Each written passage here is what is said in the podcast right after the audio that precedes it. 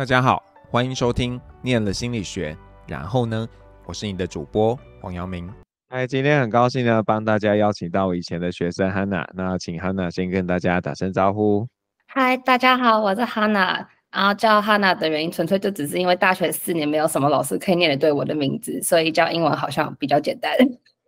好尴尬，我刚刚已经会很害怕，因为你叫你叫绿涵嘛，对吧？对。对，因为那个中间那个字很难写，就是那个音很容易念错，所以我也尽量避免不要念你的名字。对，没关系，就我已经习惯了，就连在美国，就是我同事都会很认真问我说要怎么 pronounce 我的名字，我就想说算了，没关系，叫 Hannah 就可以了。哦，好，那呃，Hannah 要不要跟我们说一下，你当时为什么会来念心理系？就我那时候没有算想太多，就我。一开始考学测的时候，就分数只能摸到生命科学系，然后我就想说，哈，生命科学系念的，我不知道，我不太确定可以干嘛。然后 我的高中的老师就很坚持我一定要考职考，然后后来填完之后分发下来，就想说，嗯，心理系蛮有趣的，我不知道在干嘛，填填看好了。但是呢，因为我数甲考得太烂，就是只考了。二十四点五分，这个分数我会记一辈子。然后辅星好像看重国英比较重，然后我刚好国文很好，然后这样填填填填下来，就刚好到我们系。但我觉得选到这个系算是命运吧，我觉得很棒。所以你在进来之前，其实对心理学没有特别的呃憧憬或怎么样？就我知道应该是跟人有关的学科，但我那时候对心理系的预设。被玉静老师听到应该会被骂，就是我那时候觉得哦，是不是可以做很多心理测验，好像蛮好玩的。好糟糕哦，天哪，好糟糕的吧？那那实际上念了之后呢？就是你觉得呃，现在如果有人问你，哎，心理系是什么样子，你会怎么跟他们说啊？我会觉得是一个很泛用。而且其实应该要被涵盖在很基本的教育里面的一个学科，诶，因为大家都会想说国因素可能就是各种生活或者是职场上，你可能要具备某一些基础技能。其实我觉得心理学应该要是其中一个，因为我觉得我自己的工作现在，如果我没有这个心理学的背景的话，我可能很多时候，呃，因为我的工作也是跟人有关的，所以在呃，一对一的疗程里面，我如果常常觉得我的个案戳到我的话，我可能会把，呃，我可能会有点把气出在他们身上，但其实跟他们没有关系，是他们的行为让我有投射。那我觉得，如果完全没有了解，我就去走这个领域，或我就走这个工作的话，其实对我的 client 不好，对我自己也不好。那你你自己在毕业之后，其实也怎么讲？到处打滚了一阵子嘛，那你觉得那个原因是什么？就是在念完的时候，是因为不是很确定自己下一步在哪，还是说你想要多尝试，然后再去做一个选择？就因为一般的同学应该要去交换的话，他们大概大二大三就会去了。但我这大四下最后一个学期，就是确认我学分都已经拿到，绝对不会延毕才去。然后我那时候本来想说回来可以先工作，然后再看看我自己喜欢什么。因为虽然我家都跟我说，哦，你一定要去念研究所哦，但我那时候就想说，我真的要吗？就还不确定。然后就在我要从北京回来最后一个月，我我爸妈真的又打来问说，所以你什么时候要申请研究所？我就吓坏。所以回来之后就一边找打工，然后就想说，好，我其实也不太确定要做什么，但。我很确定我不要走智商，我觉得好像有点痛苦，但我想做跟人有关的，所以那个时候就是一边去那种教保，就是因为有一些社会福利基金会底下有那种早疗中心，我就在早疗中心当志工，当到后面他问我说：“哎，你要不要当正职啊？”我就哦好啊，然后就决定先工作，就想说先工作一阵子，同时申请研究所，然后就变现在这样了。所以是往早疗，是因为你对小朋友是比较有兴趣的。对，就我没有把握能够 handle 年纪跟我差不多或比我年纪更大的个案们。就我自己也蛮喜欢小孩的，嗯、因为我大学的时候有去芝麻街美语打工，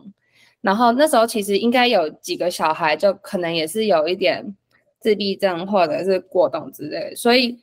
其实我自己小时候好像也有点过动，所以我就觉得好像对这个领域会比较有亲切感。你刚刚讲，我才想起来，我还去北京看过你的，就是你那时候在交换的时候，老师还帮我们介绍实习，也多好。就因为那时候，啊、对，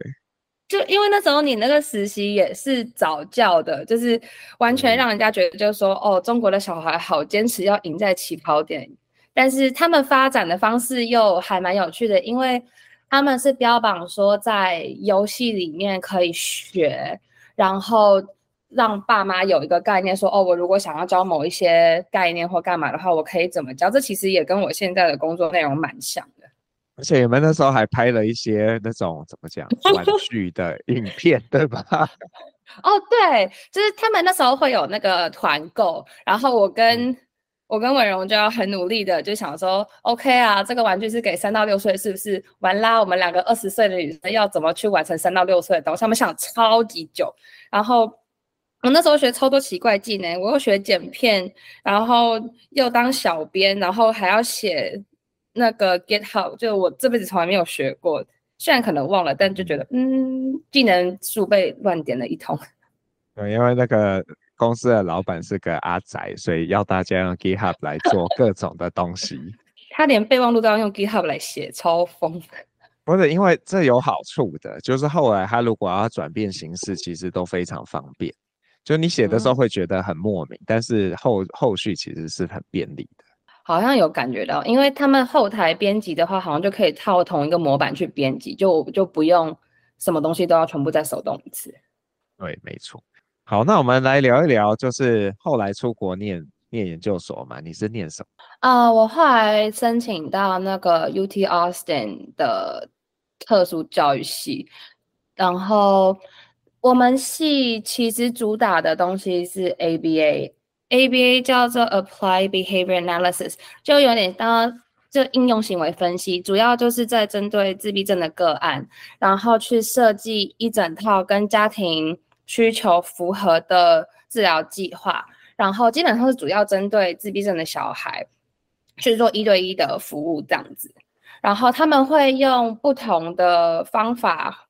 去教小孩各个领域的技能，但我觉得最主要，我们这个 ABA 学派用的方法其实是行为就古典制约啦，所以真的很心理学。嗯，所以你们整个所大家都只关注这个自闭症的小朋友？就主要是对，我们有两个组，我是早期，我看一下，我是 Early Childhood，我是。儿童早期的特教，然后我们有另外一个组是 ADD，就是专攻自闭症的，所以基本上都是跟自闭症有关。然后我们系有一门课，就是要求你每个学期要实习一百五十个小时，那也会要求你是要跟 ABA 相关的，所以你理论上会接触到了个案，就算有过动或者是有其他的呃诊断，但通常一定会跟自闭症有关。那所以这个听起来，我觉得在台湾会比较接近，怎么说？可能特教也有啦，或者是像职能治疗里面特别针对小朋友的这一块。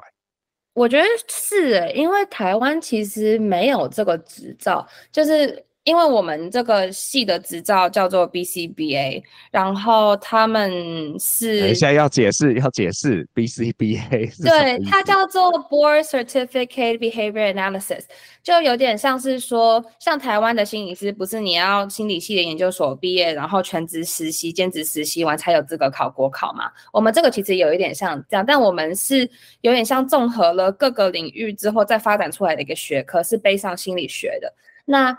他们就是也是会要求说，你的研究所要相关的系所毕业，你要嘛社工、心理、社会教育或特教相关的研究所毕业之后呢，你要实习。呃，最近规则改了，所以是两千个小时。然后两千个小时完之后呢，你可以去考试，你考过了就可以拿到 BCBA 的证照。那他们就是标榜说，你可以出国来做这个 ABA 的服务，然后。等等，出国，你是说不止在美国可以做，还是？对，就因为是这个证照是美国发的，但是承认这个证照的地方不太多，就是他们允许说，呃，英国、澳洲、美国、纽西兰这四个地方出来的证照，就是它是其实是全球通用，但你只能在这四个地方考。所以你要能够申请这个，嗯、或者要能够考这个执照的话，你可能要到这些地方去念研究所，然后去累积你的工作时数。嗯，所以那你现在还是主要服务的对象会是自闭症的喽？对。就我现在所有的 client 都是有自闭症，但年龄不一样，因为我们诊所收的年龄层蛮广的。嗯，所以那你你们的诊所是像一个什么样子啊？因为听起来很像，就是不太在台湾可能不一定能够有一个呃同等的这样子的一个机构或者是诊疗所。就我觉得我们诊所其实有一点像小型的教室，他们有分四个阶层，就是他们有 beginning 是在就是零到三岁那种呃幼稚园等级的宝宝，但我们其实不会收到零岁的。然后另外一个叫 buds，buds 大概就是从刚刚 beginnings 到上小学之间的这个年纪段，但有一些可能年纪的小孩是大一点点的。然后一个是 academy，academy 是大概。就是小学到接近国中这一段，但这个教室的小孩其实是我猜年龄，你呃能力应该是最好的，因为这个教室在模拟的是小孩在学校的样子。就比如说他们会有 circle time，他们会有一些简单的课程，会有一些艺术或手作，就是模拟一般美国小孩如果送去特教学校或一般的学校的话，他们学校的呃每一天的行程是什么样子的。然后再更大一点的话是叫 Bridges，就是，嗯，大基本上是青少年。然后我自己最大的 clients 大概是二十多岁，能不能年纪再上去，这个我就不确定，可能要看他们的转衔计划。然后通常这边的 client 比较多，是因为他们的年龄不符合楼下的需求，他们可能会更着重在。也是，如果能力好的话，可能可以回学校或者是 homeschool，然后也有一些就是专门在做生活技能的训练，然后看说可不可以训练他们的工作技能出去工作这样子。所以它比较像是一个，好难想象哦，一个特，呃，如果是学龄的孩子，比较像是一个特教学校的概念。我觉得蛮像的，但是比较像是，嗯，他们会去上学吗？还是不会？就是在你们那边学习？诶，这个要看人，因为像我自己的 client 的话，是有一些能力够好，他们可能早上会去学校，所以他只会来下午。那他下午的话，可能就是有一些家庭的目标，希望可以在这里练习，但是学校老师因为系统的关系没有办法，呃，集中去教学的部分就会交给我们，因为我们这边的 clinic 基本上是一对一，然后保险会给付这样，所以像。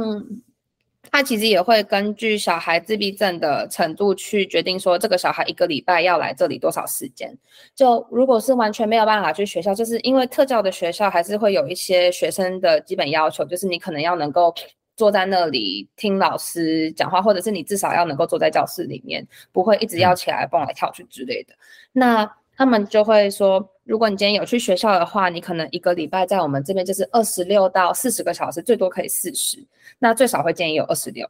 这也是蛮多的，就是对二十六的话，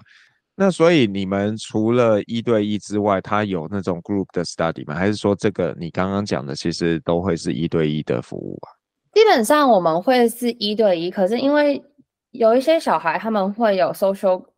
Skills 的那种训练，那年纪比较大，可能就会有那种小组课，然后一起去找一个外聘的老师进来，然后上那个老师的课，或者是说每个小孩的 schedule 里面，可能下午有某十五到三十分钟，就是着重在社会技能的练习，可能就是说，哦，今天我要可以跟我的同学要我想要的玩具，我要可以跟他呃。交换就是他玩完这一轮，应该要轮到我，就是让他们去练习这种比较需要跟人互动的部分。所以听起来比较像是协助他们能够呃最最理想状况可能回归就是正常的学习或正常的生活步调。对，这应该是我们最终的目标。然后就会每半年设定不同的目标，看他们达成多少，然后再去追踪。这样听起来，你其实某种程度很像真的很像专攻自闭症的心理师或者是职能治疗师，就是帮他们回归到生。我觉得会更像 OT，就是这个像职能治疗一点点。对，我其实觉得还蛮像的，因为像呃 BCBA 的执照，在台湾如果要自己做的话，可能会比较难。所以像因为你要做服务的整合。所以我知道有很多在台湾的 BCBA，他们可能是本来就已经先有 OT 或 PT 的资格了，然后他们出国去进修。因为我知道台湾的 OT PT 不需要念研究所，他们是大学一，可是他们一定要有大学的学位才有办法考国考。所以你就算拿一个国外的职能治疗师的学位回来，其实是不能，呃，我说硕士学位回来台湾是不能考国考的。所以他们可能就是大学从这边考到执照之后，出来念 BCBA 的研究所。然后就可以拿两个照回去，因为这样他们自己可以做 OT 的部分，他们又可以做整合。他们如果需要心理师或者是小儿精神医生去开诊断的话，他们就可以再去外面找人合作。那你自己知道有人像你这样子的背景，然后可能不是 OT 也不是 PT，然后他回来台湾他会做什么样的工作啊？诶，我有听说有。一两个学姐可能就是回来自己开业，但我其实没有很确定他们那时候大学是念什么。但是像我自己现在的同学的话，就我今年有个学妹，她是台湾人，然后她是已经因为她是师大毕业的，所以她其实已经有国小或国中的老师的执照了。所以她如果考到这个的话，可能会可以回来专攻特教的领域，或者是她也可以做那种工作坊去。培养其他的老师这样子，或者是就变成说，你不要说你在做那个有照才能做的治疗的服务这样子。嗯，因为这种东西在台湾感觉应该要自费吧？应该是，因为你你不是什么师的话，健保不太可能会付钱。对，有点麻烦。嗯、那那你自己现在在美国是拿是拿 OPT 在工作，还是？你已经有身份了，然后可以在那边工作。就现在是拿 OPT 在工作中，然后因为现在就是有点尴尬，因为我今年没有抽到，所以另外一个你可以留下来的解套方法就是美国的移民局有一些学校是官方核可，说你去这些学校修课，我可以发你 online 的 CPT，就等于是。有点像是我 OPT 结束，但我再挂一个新的学位，然后我的工作内容会跟这些有关。就比如说某一些学校的 program 可能是有呃 healthcare 这种的，那我就可以说 OK，那我就去挂这种 Day One CPT 的 program。因为只要我考到证照的话，我不一定要留在现在的诊所，我不一定要抽，因为非营利机构的话其实是可以不用抽的。但是非营利机构如果愿意要 sponsor 你的话，either 你是在那种研究机构底下帮学校做事，或者就是说，因为你已经有执照了，他们认可你的工作能力，所以他们愿意聘请你去帮他们工作。这样，因为如果还没有考到执照的话，会有一点尴尬。所以你已经有了吗？还没，这 on the way。哦，所以刚刚你说的那个执照你还没有取得，这样子。对，因为通常是呃，我现在其实只要拿一千五百个小时，但是因为协会今年可能希望大家更专业吧，所以呢，他们就把一千五百个小时 变成了两千个小时，就是硬生生要再多一倍，所以我学妹就很衰，她要用两千个小时，但是呃，你就算全职工作一年也拿不到两千，所以你一定要想办法挂着。对，所以那你现在是有、嗯、有打算要挂在一个学位底下，然后把这件事情处理完哦？对，我就先挂一个学位，但我挂学位的其实同时是可以再继续抽 H1B 的。那只要有抽到的话，嗯、那个学校也会允许你就是 drop off 那个学位，然后你到时候就是去换签证就可以了。好，听起来有点复杂。就这个方法也提供给想要留下来，但是 OPT 到时候没抽到的人。也可以嫁给美国人啊，太难了啦！啊，真的吗？对啊。欸，如果如果你如果结婚的话，是即刻就可以工作吗？还是他有有一个一段时间，然后才可以合法的工作？这我不确定诶，但我猜应该也要一段时间吧，不然大家都随便找个美国人结婚的话，我不知道救的是他们生育率，还是救的是工作率诶。呃，他们应该没有生育率的问题，像台湾。Oh no！那那你自己想象就是说，呃，你的想象是什么？因为我我不太能随便暗示，因为我很怕问了不对的问题。你是说对工作的想象吗？对啊，你接下来你你讲一个你心目中理想的状态。我理想的状态应该就是，反正我都已经要考这张执照。理想的状态就是拿着这张执照，然后看看可不可以开自己的诊所。但好累哦，我现在光是手上有两个负责的个案，就觉得嗯，东西好多。就理想的。这这真的蛮现实的，就是因为通常一个督导，因为他们是有点金字塔的分层，就是说你最顶上的那个督导可以训练 RBT 或 BT，RBT 就是那种有牌的 BT，那像我这种还没有牌的，就是一般的 BT 而已。然后督导可能会主要去负责制定他们的年度治疗计划。然后跟家长沟通啊，跟学校沟通啊，就如果他们有去上学的话，督导会负责这所有的事情。然后呢，如果是像每个礼拜追踪他们的进度啊，要调整他们的学习计划的话，这种东西其实就是交给我这种菜鸟。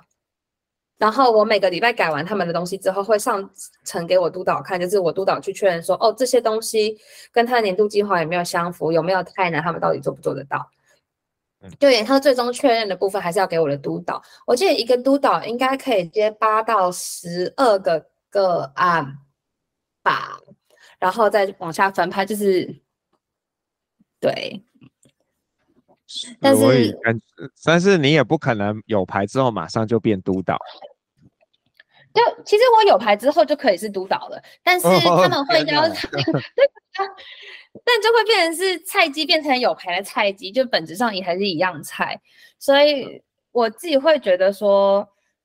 我的梦想是我有牌之后，还可以在我的督导们手下继续做一点事情，因为就是你阶层上升之后，你能做的事情也会变多。然后有足够的经验之后，再来去看要怎么营运之类的。因为像我觉得我们诊所很好的一点就是他给的。分工很系统化，所以我会很知道说每个人什么时候应该要干嘛，要负责多少东西，那每个礼拜应该要做到哪些东西。因为我自己是一个不是很 discipline 的人，所以我只要没有这些条列式的东西给我的话，我很容易这个没做那个没做，然后这样年度计划要追踪的时候，就会开始焦头烂额，想着为什么我不早点做。所以你现在在算是在实习。对，可以想成是全职实习的感觉。嗯哦，可是有收入。对，他们一定会给 pay，就是美国好像不允许你 volunteer，因为他们说这样有黑工的嫌疑。跟另外一个就是他们不希望你工作的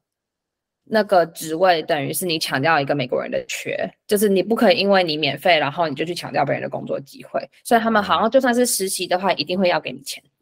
所以，那你接下来有那个学位，你还可以继续在这边实习吗？还是说你要换一个地方再去，就是一边继续增进你的能力，一边准备考照这样子？哎、欸，他不用。我觉得这个 CPT program 最好的一点就是它其实是发线上的，因为我那时候本来有想过说，如果我留不下来的话，我是不是得要再挂一个学位？就是因为很多学校虽然有发 CPT，、嗯、可是他们会要求说你学生要到当地去。但是我主要想要在这边工作，是因为这边够稳定。所以那时候他们的 Day One CPT Program 就是说，我们 online 发给你，你可能一个学期来学校几次，那固定上几门课来交多少作业，我们就可以发这个线上的 CPT 给你。等于是，就算我的学校可能不在德州，但是我能够留在德州工作。嗯嗯嗯，这这这个这个贵吗？应该这样问。哎，他们一个学分七百六十块，其实我觉得不算太贵，便宜呀，这样很便宜啊。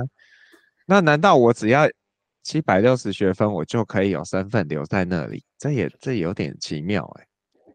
就他们是说你可以，就比如说我可能要挂的那个 program 是两年半好了，然后我可能一年就是付个一万多美，可是我反正会有收入可以打平这个部分，那就是看我下一年度有没有抽到，就等于是我就试图要去抽我的工作签这样子。嗯，所以没有想要回来的打算。就我其实觉得要回来，长远来看我会想，但是因为我觉得这边的特教系，就美台湾的特教系统可能还没有这么成熟，就尤其我们这个行业其实很新。我的这个协会是在我出生那年成立的，所以台湾我那时候还没来念书之前，有稍微查过现职在台湾的 BCBA 到底有多少人，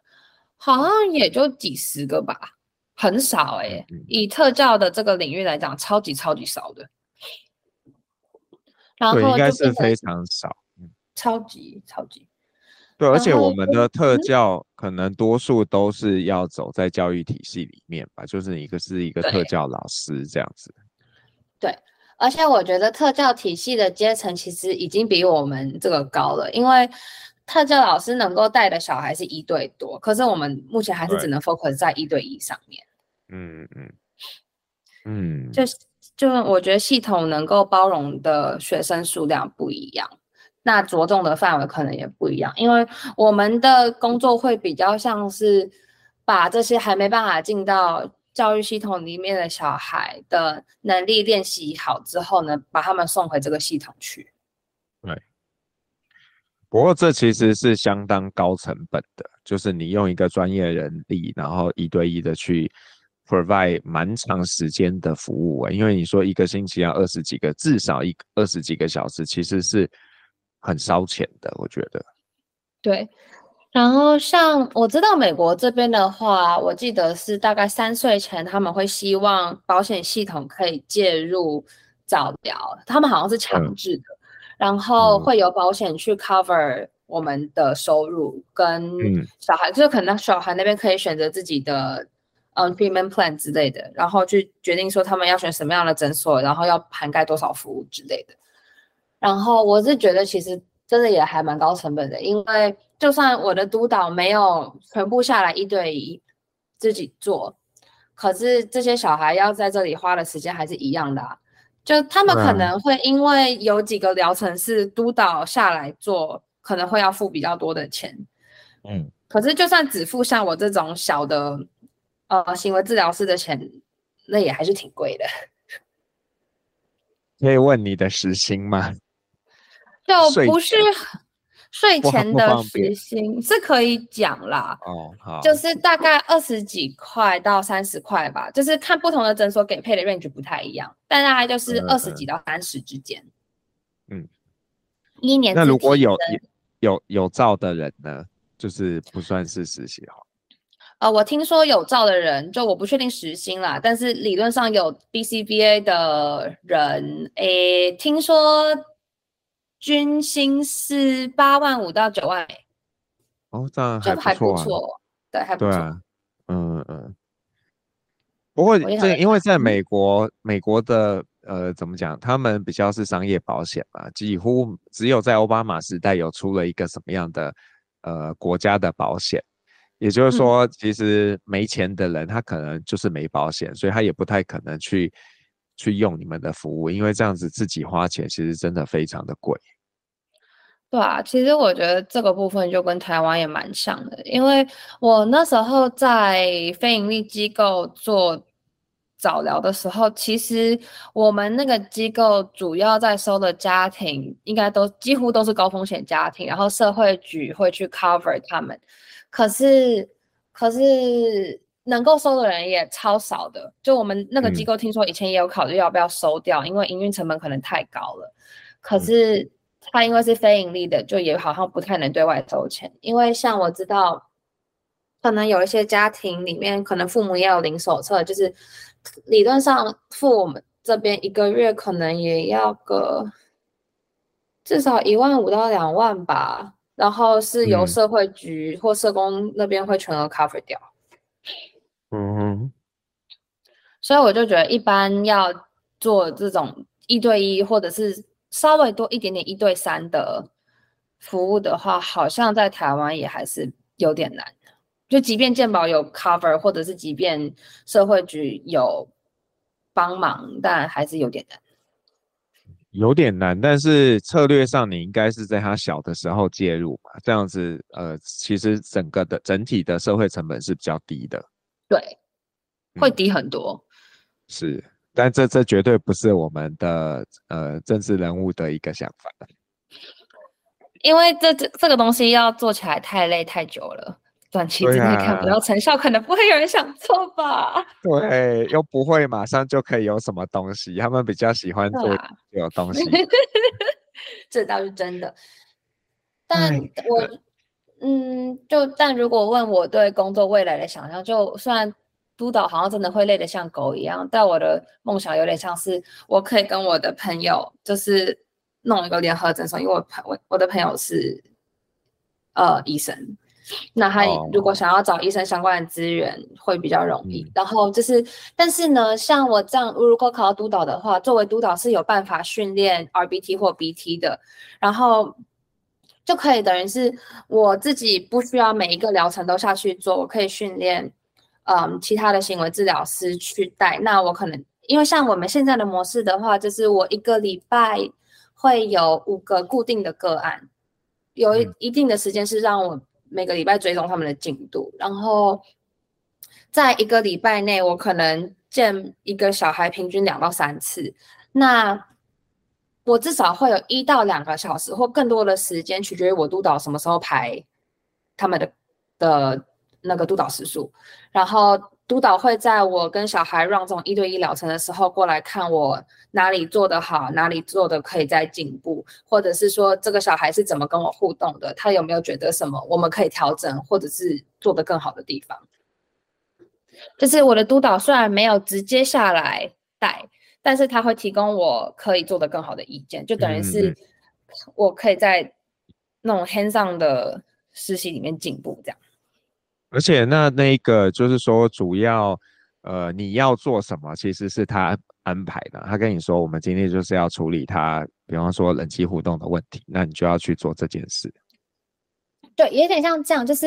呃，督导会来看的时间是取决于小孩那一天的行程是什么，然后就可能会说，哦，我们有十五分钟桌前的 ITT，就是密集的训练，十五分钟的 NET，NET 就有点像自然环境里面训练，就通常是那种玩中学，哦，这还蛮好玩的。然后可能有一定的时间是 social，那我的督导可能就会说，好，我今天想要主要看这个小孩在桌子前面的训练，那他可能就会挑这个小孩要跑桌前训练的时间来看。听起来感觉嗯，没有，就感觉是一个很层层分工的一件事情。对，就是像一般如果是心理师的督导，他其实不会去规划那个方案，是心理师自己决定他要怎么做，然后督导可能是在某些时候去呃 review 他的一些，或者是这个心理师直接跟他说，哎，我我怎么样了这样子。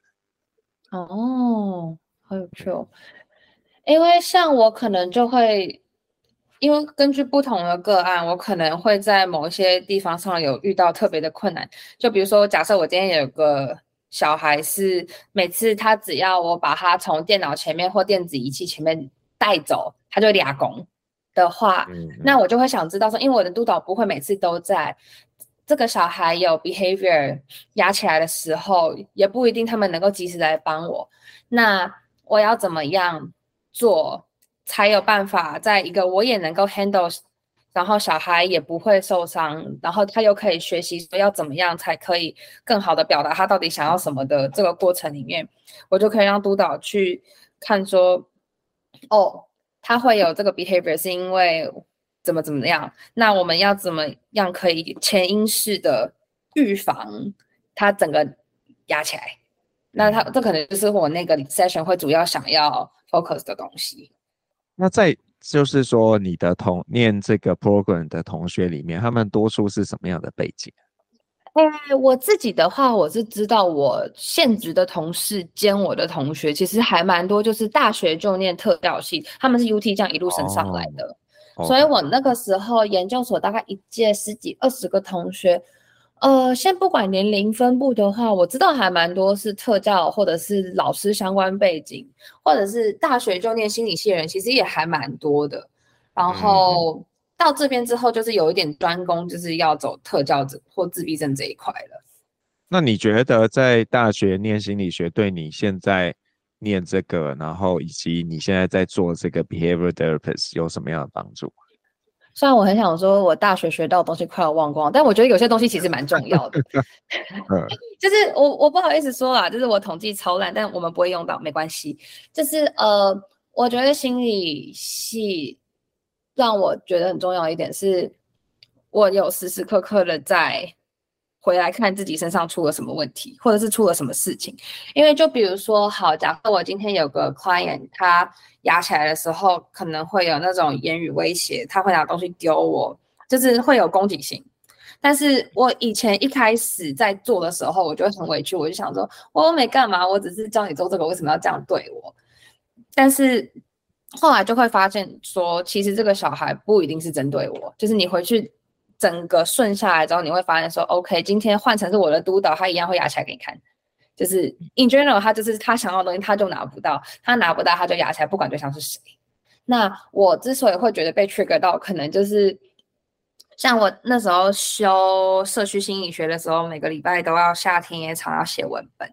然后老师就会叫我们。就其实老师会叫我们看大家的文本，然后在课堂上我们说：“哎，你看完这个文本，你有什么感觉？那你为什么有这样的感觉？”我记得印象超级超级深刻，就是那堂课真是超多人讨论到就哭了，就可能很 touching 吧。然后就是你要回去挖得很深，我就觉得那个回去挖得很深的过程，到我现在的工作里面也非常重要，因为我就不会只是觉得我被 trigger 到，我要找出我被 trigger 的原因是什么。因为我如果知道原因的话，就算这个小孩下次再压起来，我就会知道说，这其实不是他针对我，是这件事情本来就会发生。那我可能有我自己的 issue 没有处理好，所以我会觉得很难受。但是我觉得有这个自我认知的前提之后，你就可以比较 用平常心去带这个小孩，然后你不会把那种疗程里面的状况归咎于小孩不好或自己不好，你就会把它当成一件很中性的事情。你刚破了一个记录，哎，什么？就是你应该是成为本 podcast 第一次有人录到哭的这个记录，这样子。哎，no，没事没事，对不起，我不应该特别点出来。那那自己，对对对，我们颁个奖牌给你。那那你自己觉得，就是说，如果未未来你感觉上就是会走这一条路嘛？那只是可能会有一些角色上的转变。嗯、那呃，如果这个有一些这个学弟妹或是心理系的学生，他听了这个节目之后，嗯、他觉得，哎，我也想要去做这样的事情，那你会呃建议他们要做哪些准备啊？呃，来申请我们学校啊！你觉得好申请吗？这样问？哎、欸，拜托，我英文这么烂都上了，拜托，我大学可不是什么很认真的学生，我相信杨梅老师很有感觉。就是，就我 GPA 真的偏低，但是我觉得，呃，你想要申请美国的研究所的话，我其实还蛮推荐先去找相关领域的工作或实习，去至少理解说。你想要申请这个领域在干嘛？因为我觉得比起你的 GPA 或者是其他层面，我觉得我们学校更看重的是你的实务经验。因为我们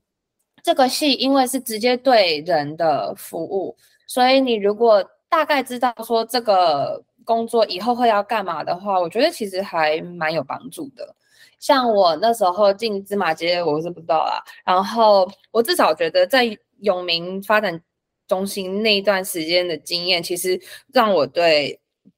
ABA 这一块，就他们其实没有明说自己在做 ABA，但他们其实是在做 ABA 的事情，他们只是没有读到。就是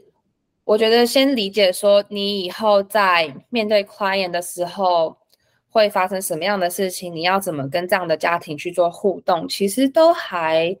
蛮重要的。就是。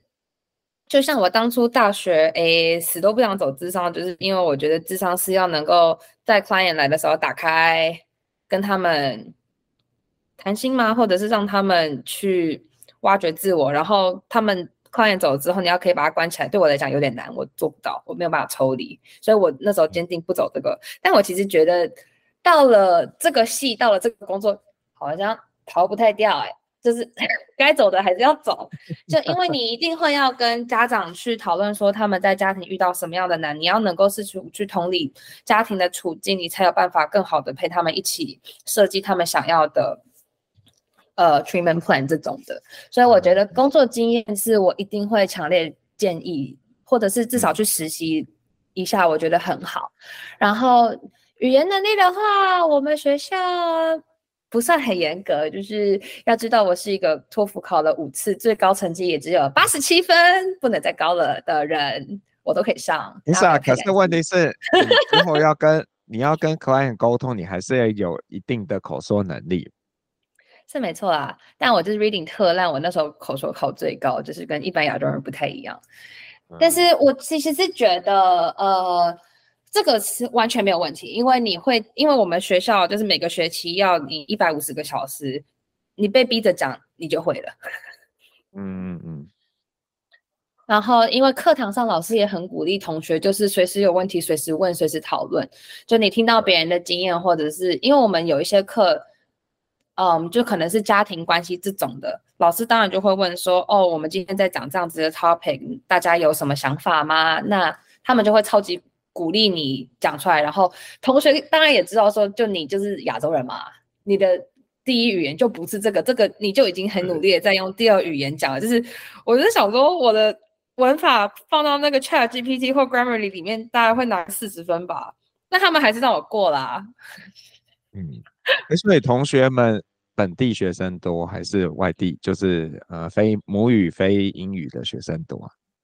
诶，我觉得我们学校因为在德州的关系，所以我们母语是西语系的学生其实应该不少。就是诶，我们系会讲西班牙文的人，诶，我这一届接近二十个，我觉得应该有至少六七个会讲西班牙文，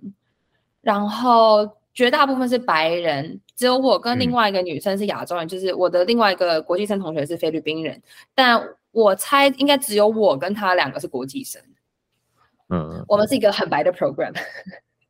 对，因为这个可能也跟这个证照可以在哪些地方用是有关系的。就是如果你看台湾没有，那你你去念的，这其实就有一点风险，就是说你你要有别的盘算。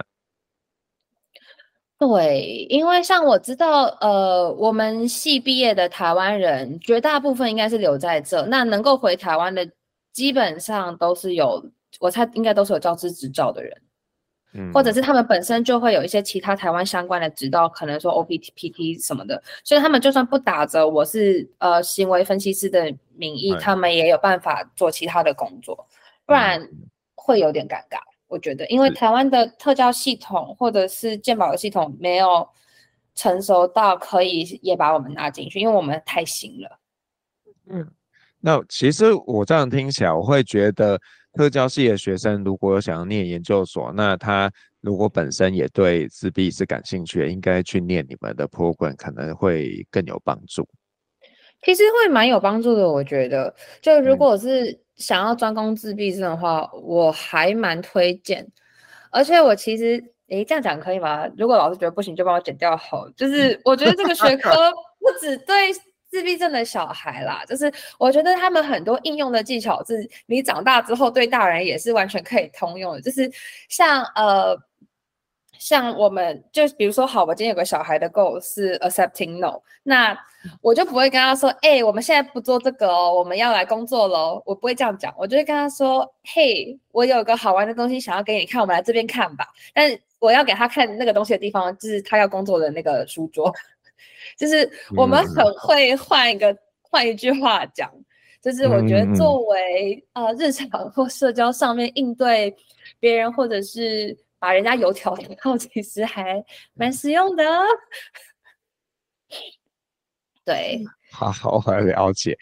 那呃，我不知道看来有什么东西刚刚有，就是其实有想到要讲，但是没有好的机会讲。我想想。诶，就我其实觉得，我大学应该算不是很有自信人，虽然我在那里过得挺快乐的，但我觉得出来之后，我觉得尤其是念了这个系，在这里工作之后，有让我自信很多。因为像我督导也有跟我讲，因为我进了某一个 client 的组，是去年年底 OP 就 CPT 转 OPT 那个衔接期刚过的时候，然后那 client 压起来的时候，攻击性真的还挺强的。就我有一次，就因为督导来帮我的时候，他们都会问说：“哎，刚刚前因是什么？你的作为是什么？那你？”呃，你的这个东西做下去之后，这个小孩的反应是什么？他们有一个东西叫 A B C，antecedent behavior 跟 consequence，然后督导会根据这个 A B C 去决定说他们等一下要怎么处理这个状况。然后我真的唯一一次就是 debrief 我督导，就我那时候觉得 OK，我心里有坚强，没事。我跟我督导讲，然后讲到第二句话就是哭爆，就是哭到我督导跟我说没关系，你去旁边冷静一下，没事。然后我首先试图要再跟他讲一次，继续哭。然后到后来，就是这个小孩在压起来，就中间大概经过了诶半年吧，就是我还是持续的在跟个小孩一起工作。然后到现在，就是他牙起来，我已经可以心平气和的想着，OK，你慢慢丢，我去旁边冷静看着你丢，你冷静好了再叫我哦。就是我觉得那个心灵真的是有被训练的很坚强哎，我觉得还蛮厉害的。就是就只能说什么逆境成长嘛，哦。就我自己觉得一个很赞的点，就是